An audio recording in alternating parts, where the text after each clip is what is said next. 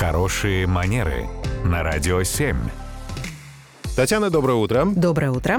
Доброе утро, Татьяна. И вопрос у нас от Игоря. Мы в какой-то степени, наверное, на эту тему говорили, но тем не менее он интересуется, как все-таки а, правильно и с правильным выражением лица поддержать э, беседу вот на темы, в которых ты как-то, ну, не слишком разбираешься, и даже войти в эту тему, потому что вроде как пообщаться хочется, а, а сказать бывает, что особо по делу и нечего.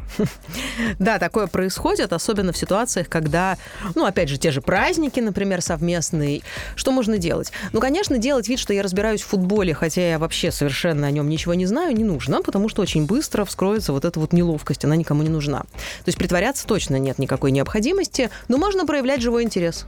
Если, например, условно, да, там вот мало знакомый коллега, с которым до этого у нас не было истории взаимоотношений, интересуется, а, а расскажи, какие у тебя хобби или какие увлечения. Я рассказываю, а я вот путешествовать люблю. Вот я, например, по Золотому кольцу там второй раз уже еду, мне очень нравится. Он говорит, а какой город тебе нравится? а мне нравится вот этот. И мы прекрасно поддерживаем беседу.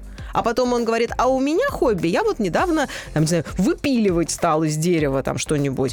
А я вообще ничего не знаю про это выпиливание, например. Для меня это что-то совершенно новое и неизведанное. Тогда, наверное, остается только задавать вопросы уточняющие. То есть не обязательно делать вид, что вы в этом разбираетесь, но можно проявить живой интерес людям, как правило. Это очень приятно. Свои вопросы Татьяне Барановой вы можете задавать также, присылайте их к нам на сайт, а мы обязательно передадим. Спасибо, Татьяна.